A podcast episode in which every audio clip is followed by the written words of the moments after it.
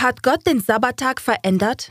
Wenn ja, auf welchen Wochentag? Ist die Anbetung am Sabbat eine ewige Wahrheit oder eine Verführung?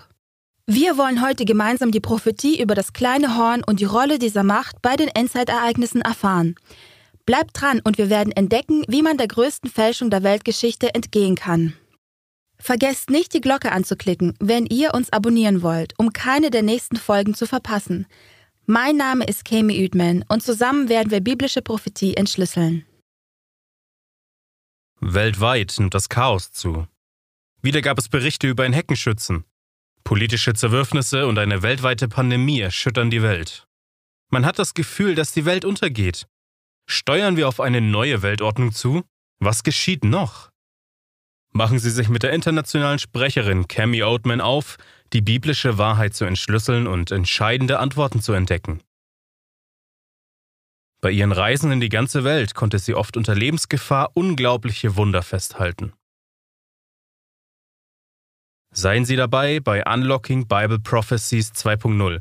Wir stellen Ihnen göttliche Anweisungen vor, um uns unbeschadet durch das zu bringen, was noch vor uns liegt. Gemeinsam werden wir sehen, wie sich biblische Prophetie schneller als je zuvor erfüllt und was uns Hoffnung für die Zukunft gibt.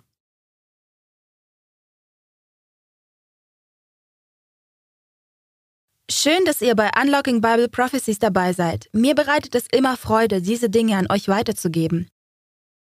Wenn ihr das erste Mal dabei seid, schreibt uns das gerne. Ich freue mich, dass ihr hier seid. Wenn ihr vielleicht die letzte Folge verpasst habt, kein Problem. Geht einfach auf daswort.tv und ihr werdet sie in der Mediathek finden. Letztes Mal haben wir gesehen, dass der Sabbat das authentische Siegel Gottes ist. Dann fragt ihr euch sicher, warum so viele an einem anderen Tag anbeten. Es könnte euch schockieren, den Grund dafür herauszufinden. Vor kurzem lernte ich einen heidnischen Dorfältesten auf einer entlegenen Insel kennen, denn das, was er über den Sabbat erfuhr, auch schockierte. Ihr müsst euch noch etwas gedulden, um die ganze Geschichte zu hören. Denkt auch daran, dass ihr auf den Link klicken könnt, wenn ihr bei unserer Online-Bibelschule mitmachen wollt. Für Millionen waren die Lektionen sehr segensreich für geistliches Wachstum. Ihr könnt dort auch Fragen stellen und unsere Bibellehrer werden sie gerne biblisch beantworten. Möchtest du auch, dass wir für etwas beten, mit was du gerade kämpfst? Dann klick unten, um die Gebetsanfrage einzureichen. Lasst uns miteinander beten und anschließend mit unserem Thema die Fälschung anfangen. Himmlischer Vater, Herr, bitte lass uns dessen wirklich bewusst werden, in welcher Zeit wir leben. Schärfe du unseren Verstand, öffne du unsere Herzen, um deine Wahrheit aufzunehmen, und lass uns durch dein Wort vorgewarnt sein, was wir tun müssen wie wir damit umgehen müssen, denn wir wollen deinen Weg folgen, Herr, und nur dir allein, denn wir lieben dich. Das bitten wir in kostbaren und mächtigen Namen Jesu. Amen. Ist euch schon mal aufgefallen, dass Dinge oft nicht so sind, wie es zuerst den Anschein hat? Denken wir einmal an die Geschichte der Spinne.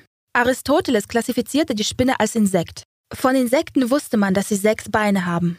Niemand hinterfragte den großen Aristoteles für 1700 Jahre. Es wurde einfach allgemein angenommen, dass Spinnen Insekten wären und damit sechs Beine haben. Es war Jean-Baptiste Lamarck, der die Spinne als achtbeiniges Spinnentier klassifizierte. Nur weil etwas jahrhundertelang geglaubt wurde, wird es dadurch nicht wahr. Könnte es sein, dass eine Tradition wie eine jener lang geglaubten Ideen in die christliche Kirche hineinschlüpfen konnte? Ist es möglich, dass viele einen Irrtum anstelle der Wahrheit angenommen haben und sehr wenig Menschen dies heute hinterfragen?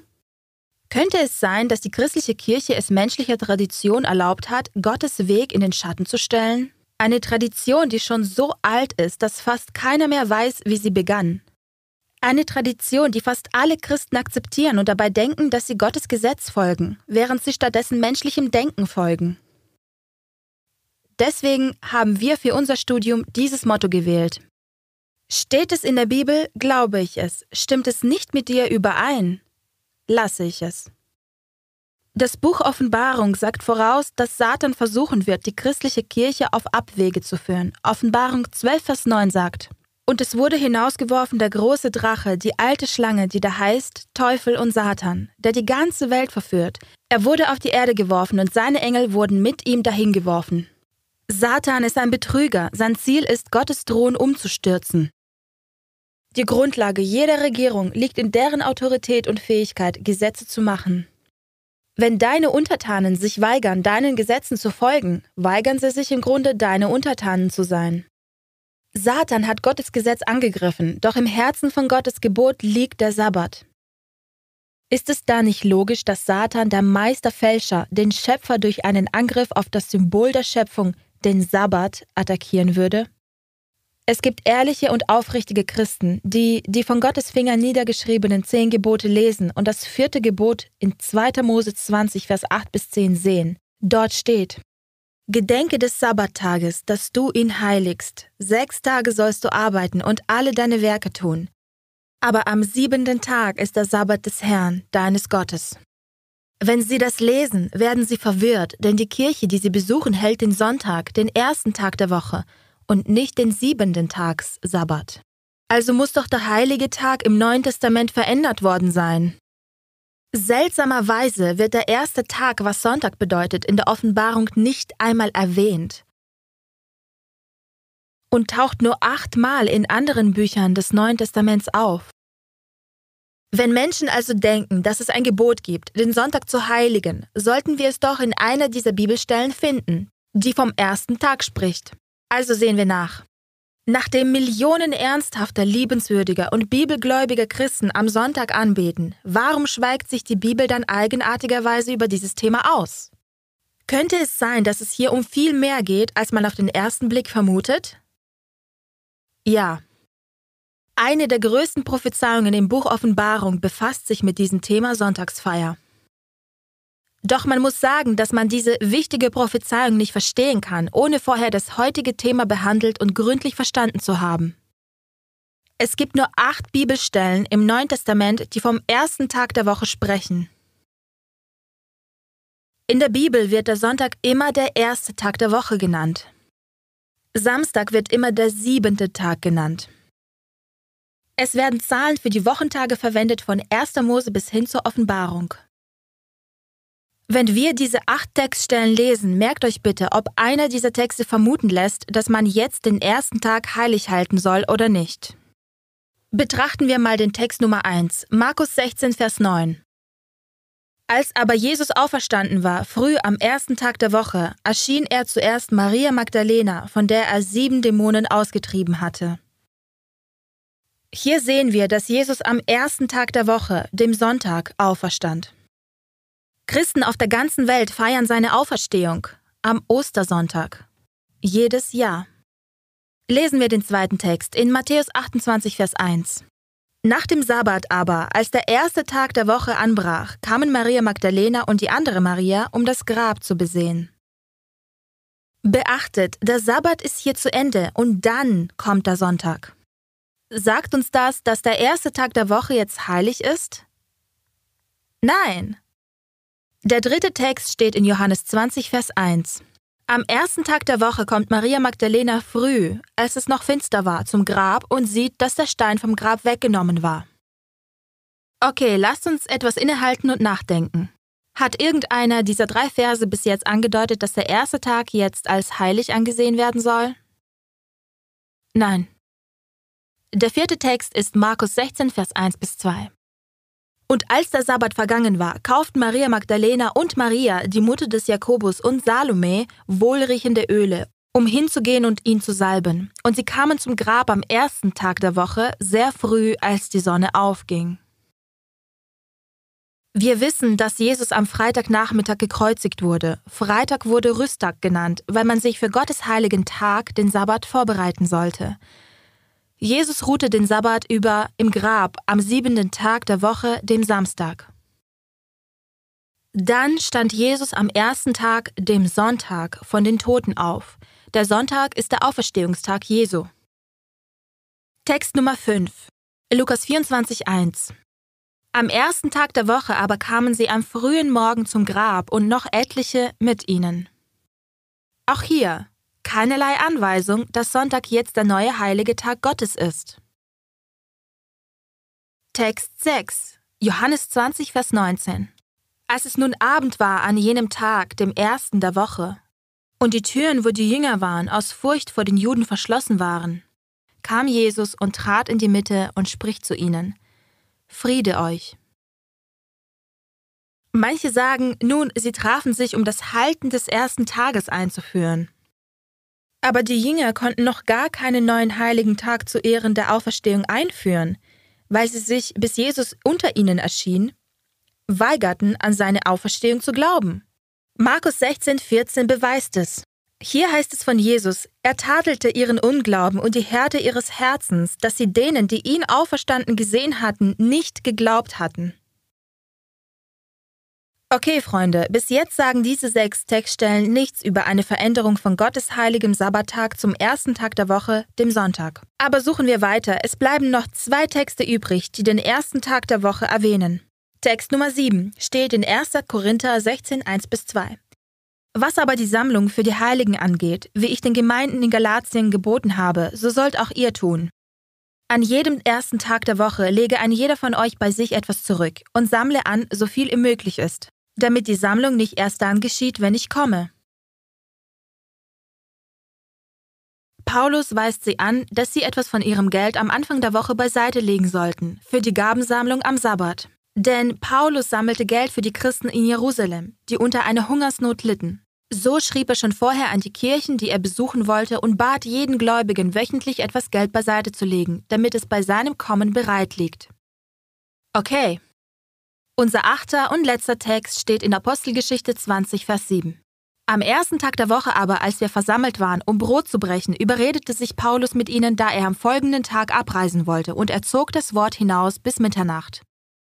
Sagt uns dieser Text, den Sonntag heilig zu halten, oder dass der siebente Tag Sabbat auf den ersten Tag verlegt wurde? Nein. Nur weil sie Brot brachen oder sie bei diesem Treffen ein Abendmahl hielten, weist nichts darauf hin, dass der Tag jetzt heilig war, denn die Bibel sagt, dass sie jeden Tag das Brot brachen. In Apostelgeschichte 2, Vers 46 steht, und jeden Tag waren sie beständig und einmütig im Tempel und brachen das Brot in den Häusern, nahmen die Speise mit Frohlocken und in Einfalt des Herzens. Wir haben jetzt alle acht Texte im Neuen Testament betrachtet, die den ersten Tag erwähnen. Ihr habt jetzt selbst gesehen, dass nirgends auch nur ein Hinweis auf eine Veränderung steht. Wie kam es also beim Tag der Anbetung zu dieser Veränderung? Ist einer der Tage eine Fälschung? Viele aufrichtige Christen lesen in Lukas 4, Vers 16, dass Jesus nach seiner Gewohnheit am siebenten Tag Sabbat zum Gottesdienst ging. Christus erklärte in Matthäus 24, Vers 20, dass seine Jünger noch 40 Jahre nach der Kreuzigung den Sabbat halten würden als er sagte, bittet aber, dass eure Flucht nicht geschehe im Winter oder am Sabbat. In Apostelgeschichte 13, Vers 42 bis 44 lehrte der Apostel Paulus fast eine ganze Stadt den siebenten Tag Sabbat zu halten. Christen lesen dann in Offenbarung 1, Vers 10, dass der Herr einen Tag hat. Dann lesen sie in Lukas 6, Vers 5, dass der Sabbat der Tag des Herrn ist. Dann lesen Sie dasselbe wieder in Markus 2, Verse 27 bis 28 und Matthäus 12, Vers 8. Sie sind verwirrt und fragen, wer hat den Sabbat der Bibel denn verändert? Nun, Gott hat es mit Sicherheit nicht, denn die Bibel sagt in Maleachi 3, Vers 6, denn ich, der Herr, verändere mich nicht. Dafür bin ich dankbar, denn so versichert mir sein Wort, dass er gestern, heute und morgen derselbe ist. Das liebe ich an Gott. Menschen sehen, dass auch Jesus den Sabbat nicht veränderte, denn die Bibel verspricht in Hebräer 13, Vers 8, Jesus Christus ist dasselbe gestern und heute und auch in Ewigkeit. Also veränderte Gott den Sabbat nicht und Jesus veränderte den Sabbat auch nicht. Die Apostel konnten den Sabbat auch nicht verändern. Apostelgeschichte 5, Vers 29.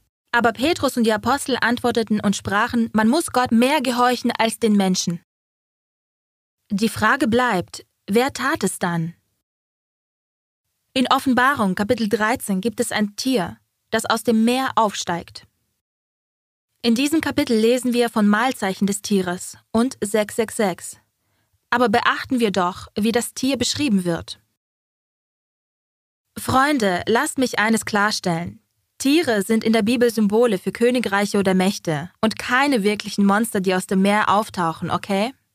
Jesus liebt uns, richtig? Und das Buch Offenbarung ist sein Liebesbrief an uns. Das sollten wir beim Lesen im Hinterkopf behalten. Offenbarung 13, Vers 1. Und ich sah aus dem Meer ein Tier aufsteigen, das sieben Köpfe und zehn Hörner hatte, und auf seinen Hörnern zehn Kronen und auf seinen Köpfen einen Namen der Lästerung. Hier haben wir ein perfektes Beispiel. Hier haben wir in der Bibel ein Tier, das eine politische oder religiöse Macht oder ein Reich darstellt. Die Macht, die hier aufsteigt, ist eine lästernde Macht. Sie beansprucht also Rechte und Vollmacht, die nur Gott hat. Es geht weiter.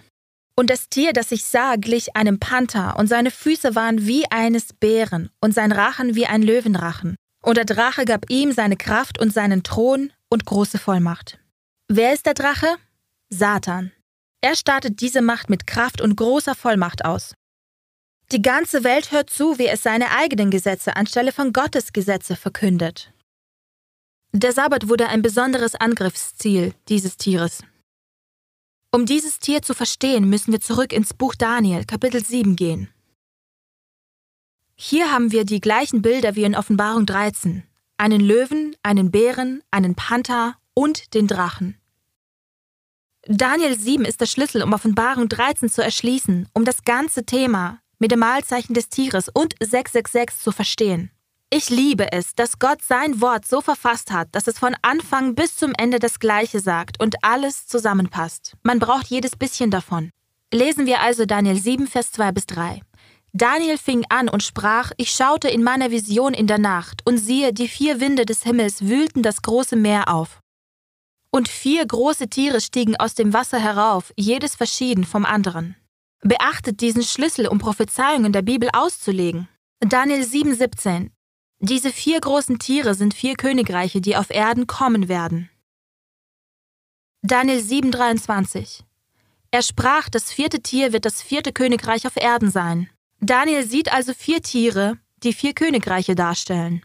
Diese vier Weltreiche, die in Daniels Tagen begannen, nehmen uns in den Lauf der Zeit hinein. Wenn du schon beim ersten Vortrag dabei warst, erinnerst du dich, dass wir in Daniel 2 vier Reiche sahen.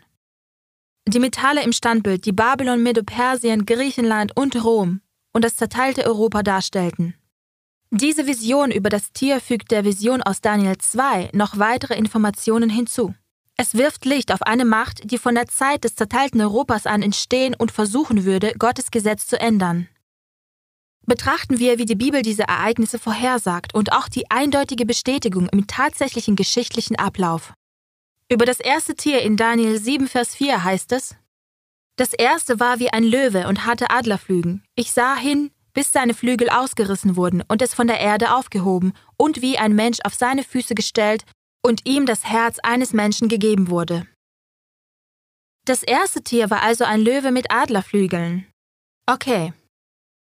Als Archäologen bei einer Ausgrabung nahe des antiken Babylon suchten, fanden sie auf den Mauern Darstellungen von Löwen mit Adlerflügeln. In der antiken Welt wussten die Menschen, dass Löwen Babylon symbolisierten. Dann sollte ein anderes Reich auftauchen. Babylon sollte nicht ewig herrschen. Daniel 7, Vers 5. Und siehe, ein anderes Tier, das zweite, war gleich einem Bären und war auf der einen Seite aufgerichtet und hatte in seinem Maul zwischen seinen Zähnen drei Rippen. Und man sprach zu ihm, steh auf und friss viel Fleisch. Das Doppelreich der Meder und Perser besiegte Babylon. Der Bär von Medo-Persien ist einseitig aufgerichtet. Er stellt die Perser dar, die das erste Tier Babylon überwältigen und anschließend die Meder beherrschen.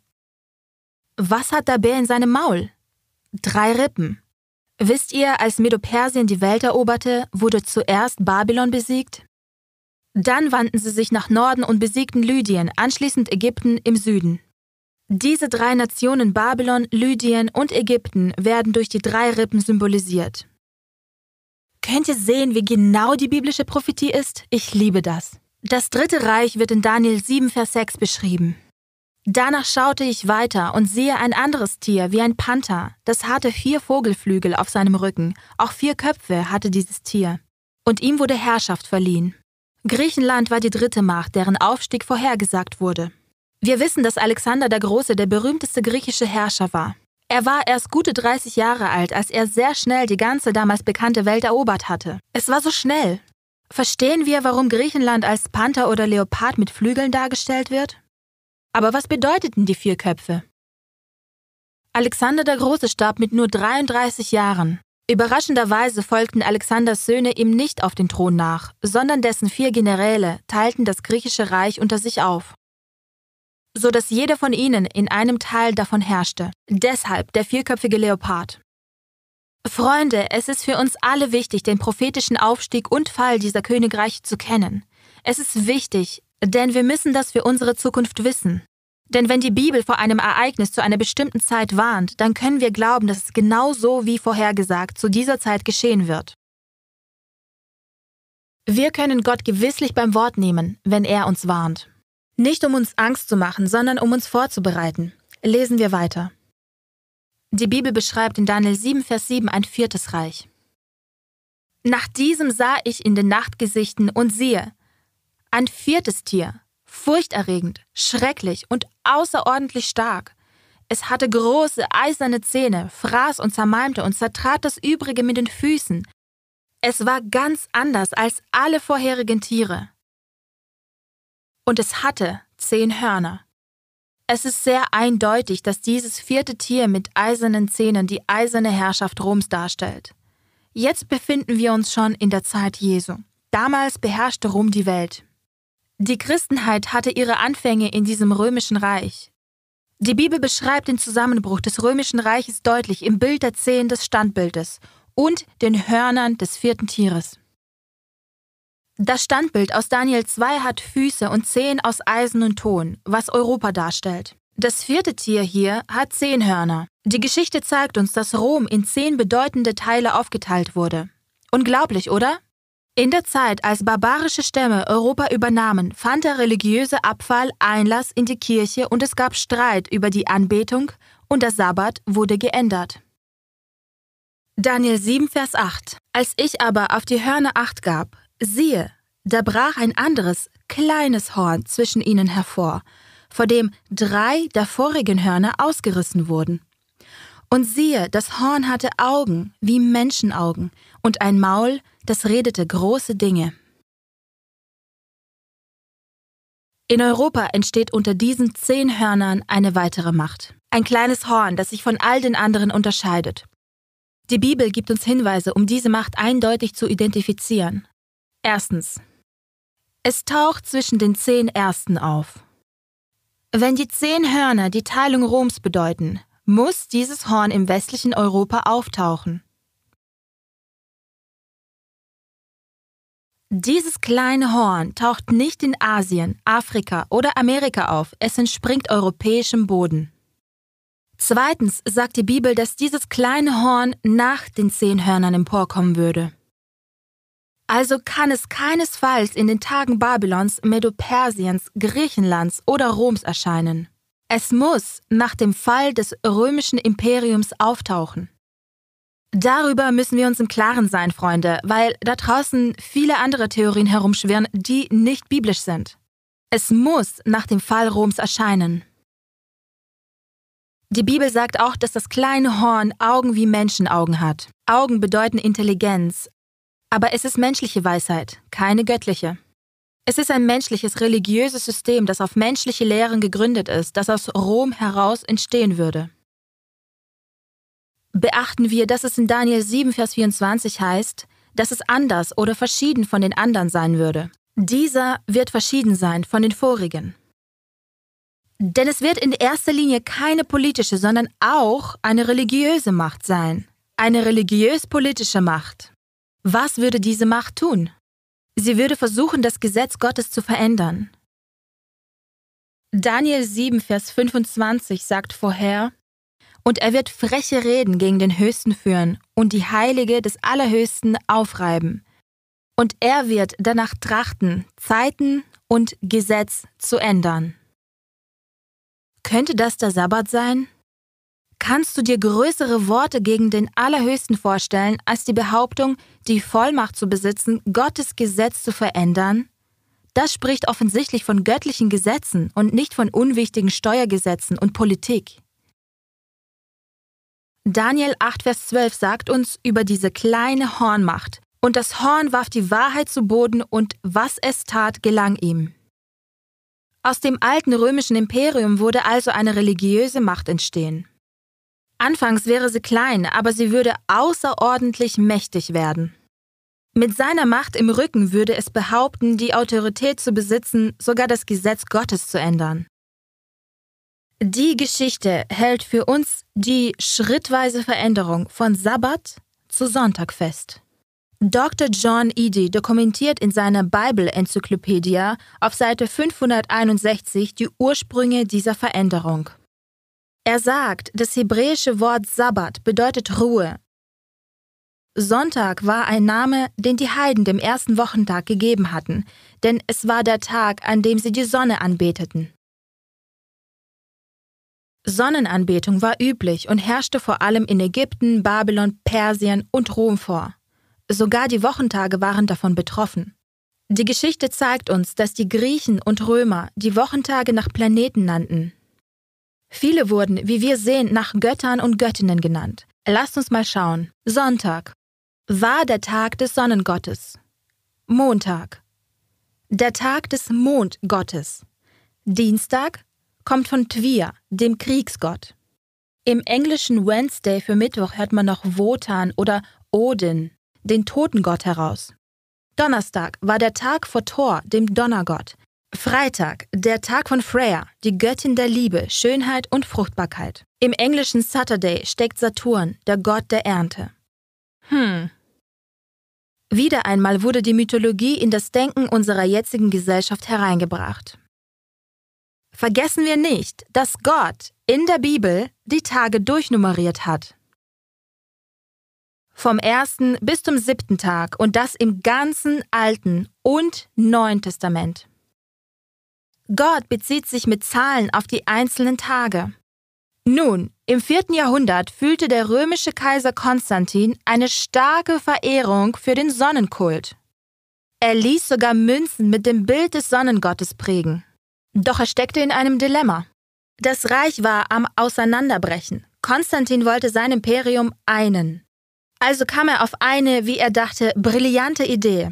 Warum das Reich nicht um den Sonnenkult einen? Wisst ihr, Konstantin hatte vor einer Schlacht in die Sonne geblickt und ein Kreuz aus Licht gesehen und darin das griechische Wort, in diesem Zeichen Siege. Konstantin befahl seinen Truppen, ihre Schilde mit einem christlichen Zeichen zu versehen, und danach waren sie siegreich. Hier kommt die Vermischung von Sonnenanbetung und Christentum. Konstantins Erlass von 321 nach Christus besagt, am ehrwürdigen Tag der Sonne sollen alle Richter ebenso das Volk in den Städten ruhen und alle Geschäfte geschlossen sein. Als Versuch, das Reich zu einen, erließ Konstantin das erste Sonntagsgesetz. In den Tagen Konstantins ließ er seine Truppen durch einen Fluss marschieren und hielt sie damit für getauft. Aber sie waren nur ein Haufen nasser Heiden. Hier reichten sich Kirche und Staat in dem Versuch die Hand, die Heiden zu christianisieren und das Imperium zu einen. Die römische Regierung und die römische Kirche taten sich zusammen. Hier haben wir eine erstaunliche Aussage, die wirklich unglaublich ist. Sie stammt vom März 1994 aus Catholic World auf Seite 809. Zitat Die Sonne war die führende Gottheit im Heidentum. Und wirklich ist an der Sonne etwas Königliches und Habenes, was sie zu einem passenden Symbol für Jesus der Sonne der Gerechtigkeit macht. Deshalb scheint die Kirche in diesen Ländern gesagt zu haben, Behalten wir den alten heidnischen Namen, er soll geweiht und geheiligt bleiben. Und so wurde der heidnische Sonntag, der dem mystischen Sonnengott Balder geweiht war, zum christlichen Sonntag. Seht ihr, wie der Sonntag in die Kirche hereinkam? Christen versuchten schon einige Jahre durch eine Unterscheidung von den Juden der Verfolgung zu entgehen. Der Sonntag begann nach und nach wegen Christi Auferstehung an Einfluss zu gewinnen und schrittweise sorgten die Leiter der Kirche dafür, dass sich die heidnischen Sonnenanbeter wohler fühlten, indem sie anfingen, den Sonntag anstelle des biblischen Sabbats zu halten. Konstantin wollte sein Reich einen und die Führung der römischen Kirche wollte die Heiden bekehren. So wurde der Sonntag zum Mittel, um beides zu verwirklichen. Der biblische Sabbat wurde durch die römische Kirche und den Staat verändert. Gott veränderte ihn nicht. Jesus veränderte ihn nicht und die Jünger veränderten ihn auch nicht. Ihr müsstet mich davon überzeugen, dass über 20 Millionen Juden eines Tages aufwachten und vergaßen, welcher Wochentag gerade war. Als Volk haben sie den siebenten Tag, den Samstag, schon vor dem Auszug gehalten.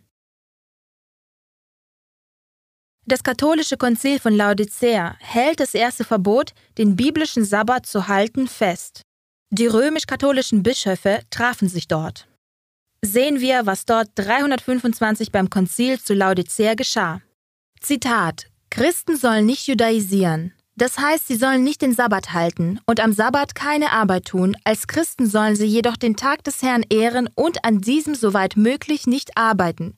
Wenn man feststellt, dass sie judaisieren, sollen sie von Christus ausgeschlossen werden. Zitat Ende. Hier gibt es ein Kirchenkonzil, das sich mit der römischen Regierung unter Konstantin zusammentut und sagt, wir verlegen die Autorität des Sabbats auf den Sonntag. Das wird das Reich einen und uns von den Juden unterscheiden. In Wirklichkeit erfüllen sich damit unwesentlich Daniels Prophezeiung aus Daniel 7, Vers 25. Er wird danach trachten, Zeiten und Gesetz zu ändern indem er hervorhebt, dass eine irdische Macht, die aus Rom hervorgeht, versuchen würde, Gottes Gesetz zu verändern, sagt Gott uns Achtung. Gehen wir einmal zum Converts Catechism, einem römisch-katholischen Lehrbuch, und lesen wir die Antwort zur Veränderung des Sabbats. Freunde, das ist ziemlich eindeutig. Frage: Welches ist der Sabbattag? Antwort: Samstag ist der Sabbattag. Frage: Warum halten wir den Sonntag anstelle des Sabbats? Antwort, weil die katholische Kirche die Feierlichkeit von Samstag auf den Sonntag verlegt hat. Hier möchte ich kurz innehalten. Mir ist es sehr wichtig, euch zu sagen, dass wir viele ernste Themen ansprechen. Dabei werde ich verschiedene historische Dokumente zitieren. Dies ist nicht dafür gedacht, Einzelpersonen anzuklagen, sondern um die Erfüllung der Prophetie zu zeigen. Ich glaube, dass viele Priester und treue Gläubige im Katholizismus gibt, die Gott nach bestem Wissen und Gewissen dienen und von Gott als seine Kinder angesehen werden. Die hier zitierten Informationen richten sich nur gegen das System, das römisch-katholische System, das eine Vielzahl von Lehren hat, die, wie wir noch sehen, eindeutig nicht der Schrift entsprechen. Und wie allen, die nach Wahrheit suchen, ist es mein tiefes Verlangen, das Wort Gottes klar vor euch auszubreiten, so dass ihr selbst entscheiden könnt, was Wahrheit und was Irrtum ist. Okay, ist euch bewusst, dass die katholische Kirche die zehn Gebote abgeändert hat? Gehen wir zu ihrem eigenen Dokument. Der Catholic Encyclopedia, Band 4 auf Seite 153, hier steht, Zitat, Nachdem sie den Ruhetag von jüdischen Sabbat vom siebenten auf den ersten Wochentag verlegt hatte, machte die Kirche, dass das dritte Gebot sich auf den Sonntag bezog, der als des Herrn Tag heilig gehalten werden soll. Zitat Ende. Diese katholische Enzyklopädie stellt fest, dass das Gebot, das sich auf die Zeit bezieht, von der Kirche verändert wurde. Übrigens haben sicher einige bemerkt, dass hier von einem dritten Gebot gesprochen wird. Doch wir hatten schon mit eigenen Augen in der Bibel gesehen, dass der Sabbat im vierten Gebot steht. Die römische Macht des Mittelalters veränderte das Gesetz Gottes auch dadurch, dass das zweite Gebot, das Heiligenbilder und Götzenanbetung verbietet, entfernt wurde. Hm, weil sie damit nur noch neun Gebote haben, müssen sie wieder auf zehn kommen. Also nahmen sie das zehnte Gebot, du sollst nicht begehren, und machten daraus zwei. Problem gelöst. Das veranschaulicht die Einstellung der Kirche, wie sie sich über Gottes Wort hinwegsetzt. Carl Keating, einer der herausragendsten katholischen Laiengelehrten, schrieb ein Buch, um die Protestanten herauszufordern. Dieser katholische Autor argumentiert gegen die Protestanten, indem er sagt, wenn ihr der Bibel folgen wollt, so solltet ihr den Sabbat der Bibel halten. Lesen wir seine eigenen Worte in Catholicism and Fundamentalism auf Seite 38. Zitat. Fundamentalisten treffen sich am Sonntag zum Gottesdienst und doch gibt es keinen Hinweis in der Bibel, dass eine gemeinsame Anbetung an Sonntagen stattfinden soll. Der jüdische Sabbat oder Ruhetag war natürlich der Samstag. Es war die katholische Kirche, die beschloss, dass der Sonntag zu Ehren der Auferstehung der Anbetungstag der Christen sein sollte. Zitat Ende. Damit sagt er, wenn man nicht nach der Bibel gehen will, dann sollte man zurück zur katholischen Kirche gehen, die offen die Autorität beansprucht, Gottes Gesetz nach Belieben zu verändern. Nun, einen Moment noch. Gott warnt ganz eindeutig davor, sich an ihm oder seinem Wort zu vergreifen. Offenbarung 22, Vers 18 bis 19. Für wahr, ich bezeuge jedem, der die Worte der Weissagung dieses Buches hört, wenn jemand etwas zu diesen Dingen hinzufügt, so wird Gott ihm die Plagen zufügen, von denen in diesem Buch geschrieben steht. Und wenn jemand etwas wegnimmt von den Worten des Buches dieser Weissagung, so wird Gott wegnehmen seinen Teil vom Buch des Lebens und von der heiligen Stadt. Freunde, das ist sehr ernst. In Matthäus 13, Vers 3 bis 9 sagt Jesus, er antwortete und sprach zu ihnen, Warum übertretet denn ihr Gottes Gebot um eurer Überlieferung willen? Damit habt ihr Gottes Wort aufgehoben, um eurer Überlieferung willen. Ihr Heuchler.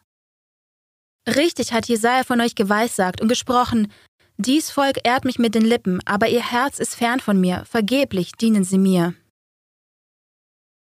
Weil sie solche Lehren lehren, die nichts als Menschengebote sind.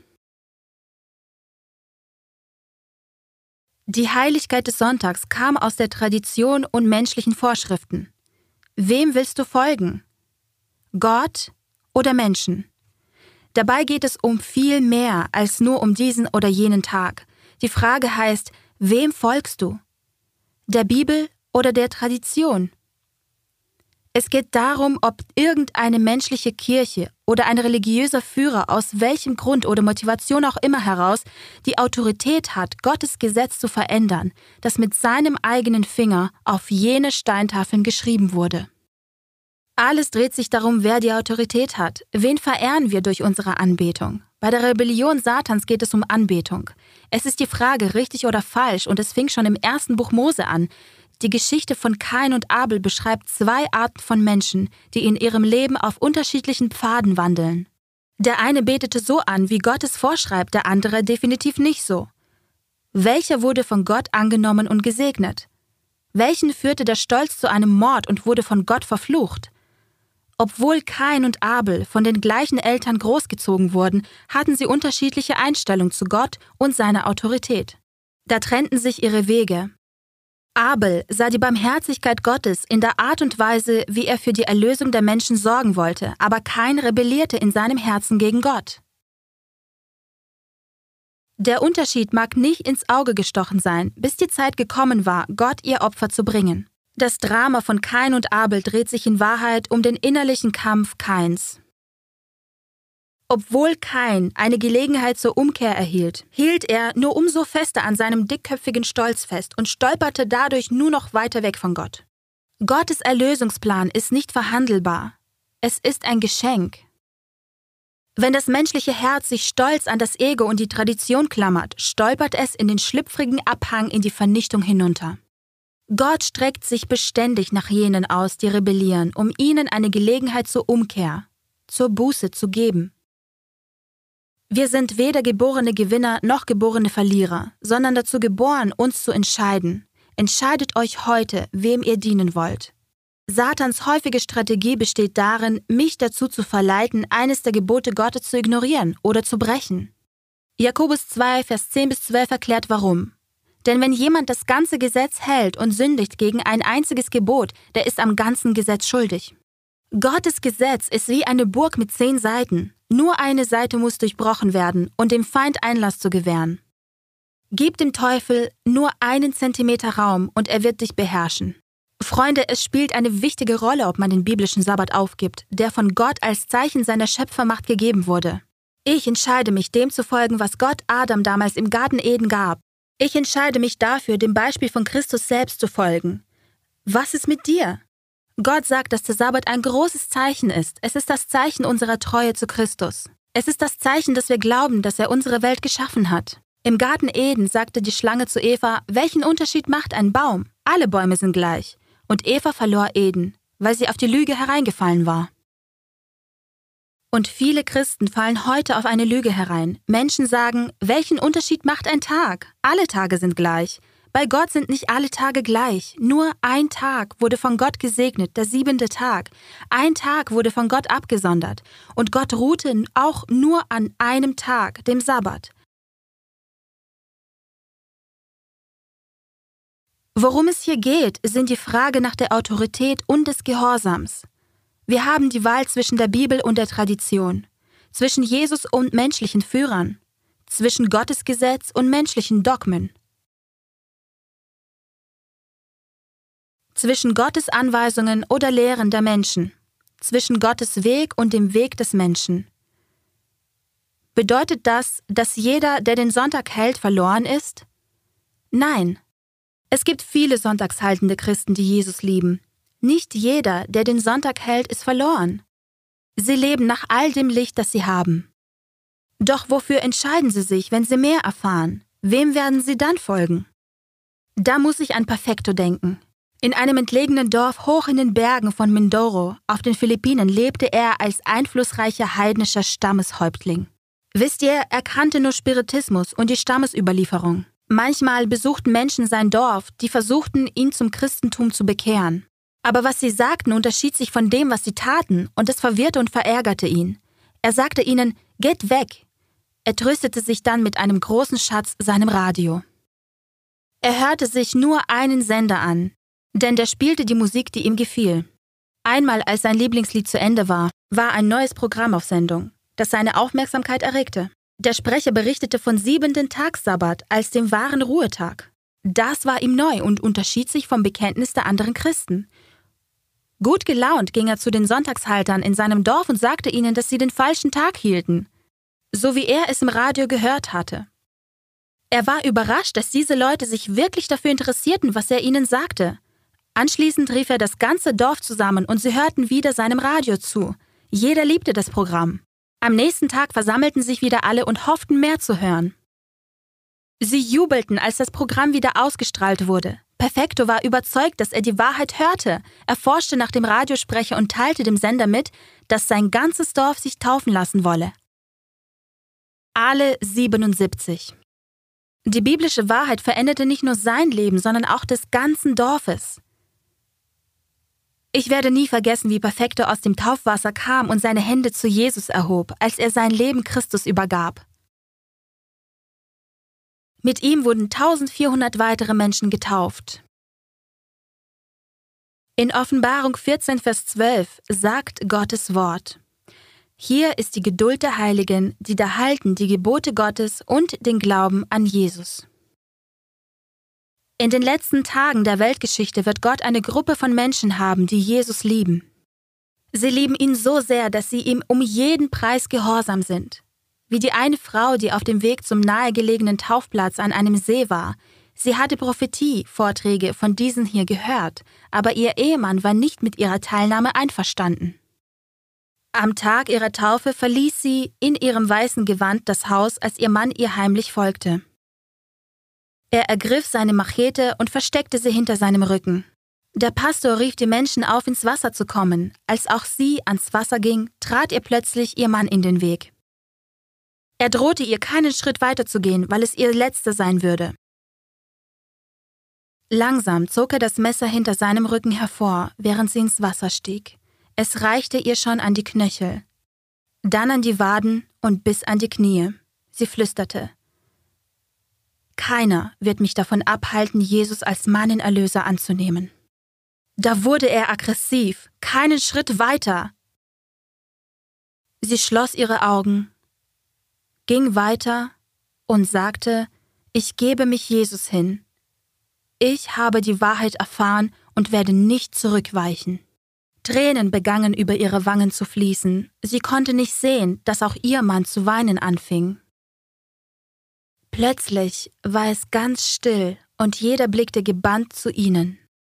Der Mann hob seine Waffe, doch nur um sie fallen zu lassen. Sie hörten seine Worte, wenn du bereit bist, dein Leben für diesen Jesus zu geben, dann will ich ihn auch kennenlernen. Bist auch du bereit, Jesus überall hinzufolgen, wohin er dich führt?